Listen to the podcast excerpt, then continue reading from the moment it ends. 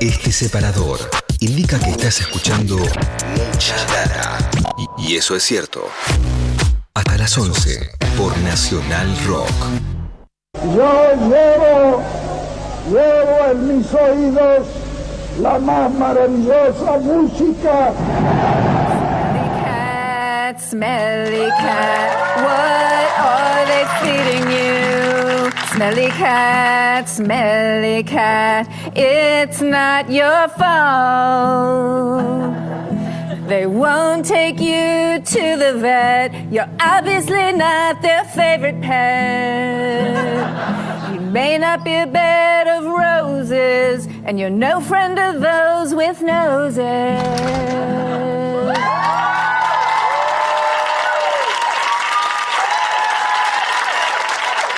Hi. Uh, It's so weird because I was walking down the street and I just happened to uh, have my guitar. Yeah. Oh my God. You need some help? Yeah. I mean, I think so. I love Smelly Cat. It's one of my favorite songs. Oh my God.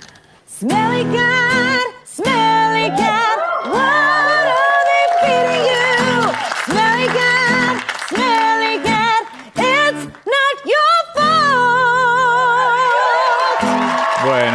estábamos escuchando el- la pequeña parte de este episodio de regreso, de reencuentro de Friends, repasando, bueno, este programa fue tan importante, las 10 temporadas de este programa fue tan importante para la televisión del mundo completo, ¿no?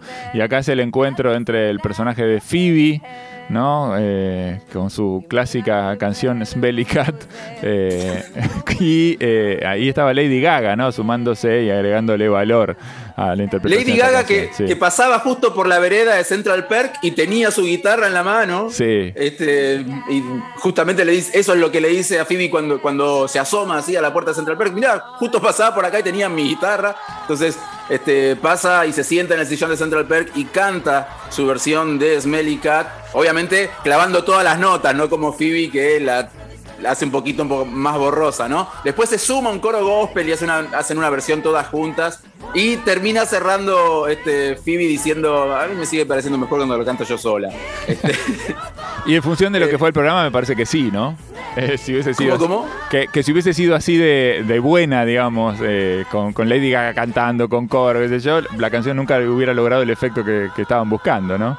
Que de hecho en un capítulo eh, el personaje de Phoebe este, mm, conoce a otra chica que también es cantautora, este, se hacen amigas este, y de alguna manera Phoebe se desentiende de la canción y la otra chica la vende a, un- a- una empresa y termina siendo este, el jingle de una, de una marca de comida para gatos y también tiene una versión así súper, hiper mega producida, un video en MTV. Y a Phoebe le sigue pareciendo mejor su versión este, con la guitarra sola y, a- y con la voz desafinada. Esto Bien. era parte del, del- del especial de la reunión de Friends, ahí con esa participa- participación especial de Lady Gaga. Hubo varios este, artistas invitados, hubo, hubo un momento de, de desfile en el que aparecen varias estrellas ahí luciendo algunos de los este, vestuarios más característicos de la serie. Están Cindy Crawford este, con los pantalones de cuero de Ross. Está este, Cara de Levigne con el traje del armadillo de Navidad, el armadillo de Hanukkah de Ross. Este, y también está Justin Bieber, este, eh, también de con alguno de- Vestido ¿Cómo? de Sputnik, el, per- el personaje se llama Vestido de Sputnik. Sputnik, de, sí. de la- de la papa, mezcla sí. de papa y satélite Sí. también de la fiesta de disfraces, sí, sí. Este, así que esto me, me llevó a, a buscar algunos momentos así graciosos, humorísticos, sobre todo espontáneos, de algunos rockeros argentinos en nuestra televisión. Y al primero, el primero que se me vino a la mente es el siguiente. Chicos, ¿qué es Susi Cadillac? Bueno, ese tema, aunque vos no lo creas, está dedicado a una chica que se llama Susana. Una rubia. ¿Una rubia? ¿En serio que me hicieron un tema? ¿Susi? Claro. ¿Es para mí? Marca. Lo escribimos cuando vos tenías el Cadillac. Pero yo nunca tuve un Ahora Cadillac. tenés un Mercedes Benz. Sí. Igual. Pero ¿por qué no le ponen Susi A Mercedes? veces se- No, no me morará, pero en serio, yo quiero escuchar eso, ¿eh? hizo guita.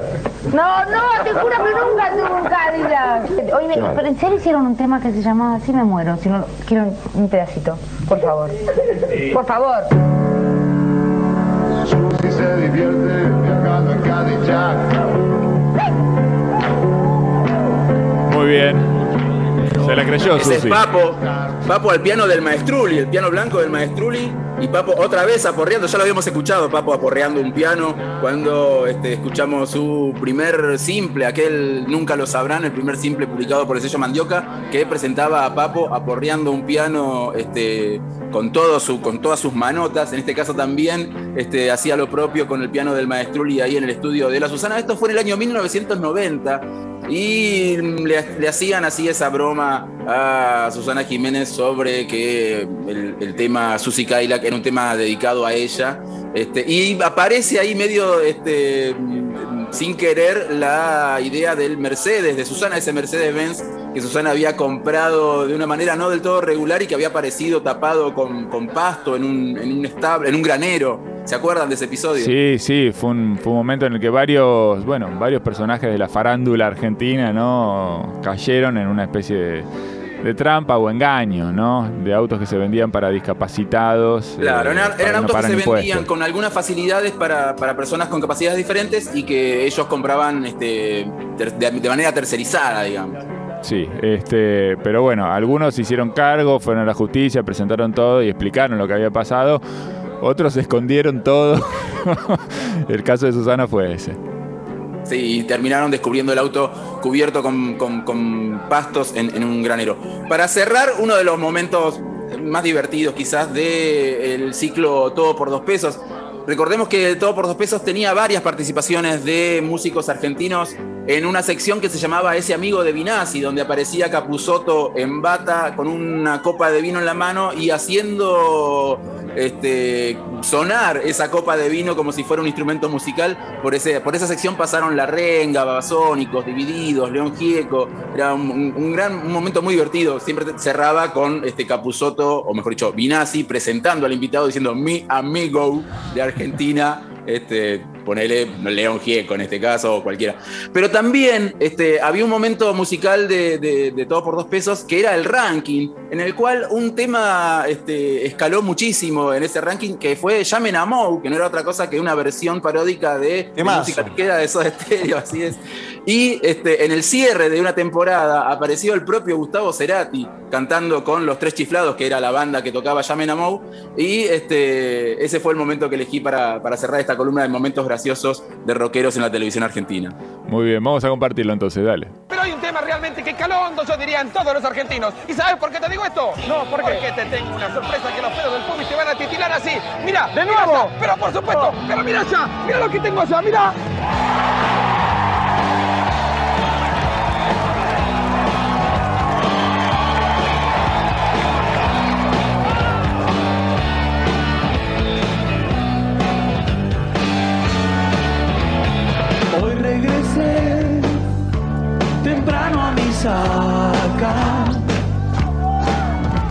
Y al área encontré en plena resaca. Esto ya pasó, ya no tiene excusas. Larry es vicioso, vive de partusa.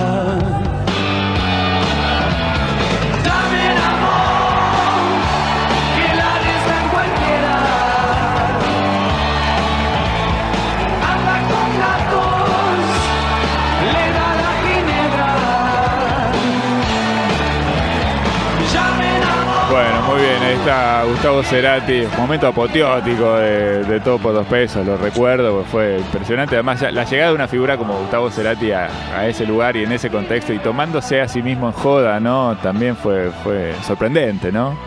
Contaba hace poco Pedro Saborido que Cerati fue con la mejor de las ondas. Este, además, la, la versión este, la grabó especialmente para, para el programa. Se hizo coros a sí mismo, porque está muy bien producida. Obviamente, este, Gustavo Cerati eh, siempre fue conocido por no dejar ningún detalle este, al azar. Y la versión está muy, muy bien producida. Y contaba Saborido que al final del programa le, regaló el CD este, con, con- la versión cantada por él de, de Llamen a. Este, así que. Esto por suerte, por suerte, muchos usuarios de YouTube subieron este, este video y varios de los videos de ese amigo de Vinazzi, así que se puede ver, está disponible ahí en, en esa plataforma. Bueno, lo pueden buscar en YouTube. Aparte, Sí. un dato más que me olvidaba, perdón, Eddie.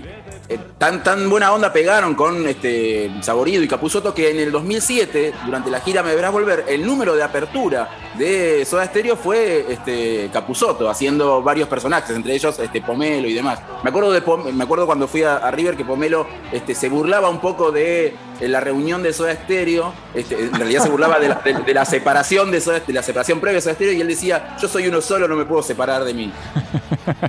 Muy bien, bueno, ahí entonces el recuerdo de, de Gustavo Cerati participando de todo por dos pesos. Tenemos que hacer una pausa, ya seguimos. Mucha data.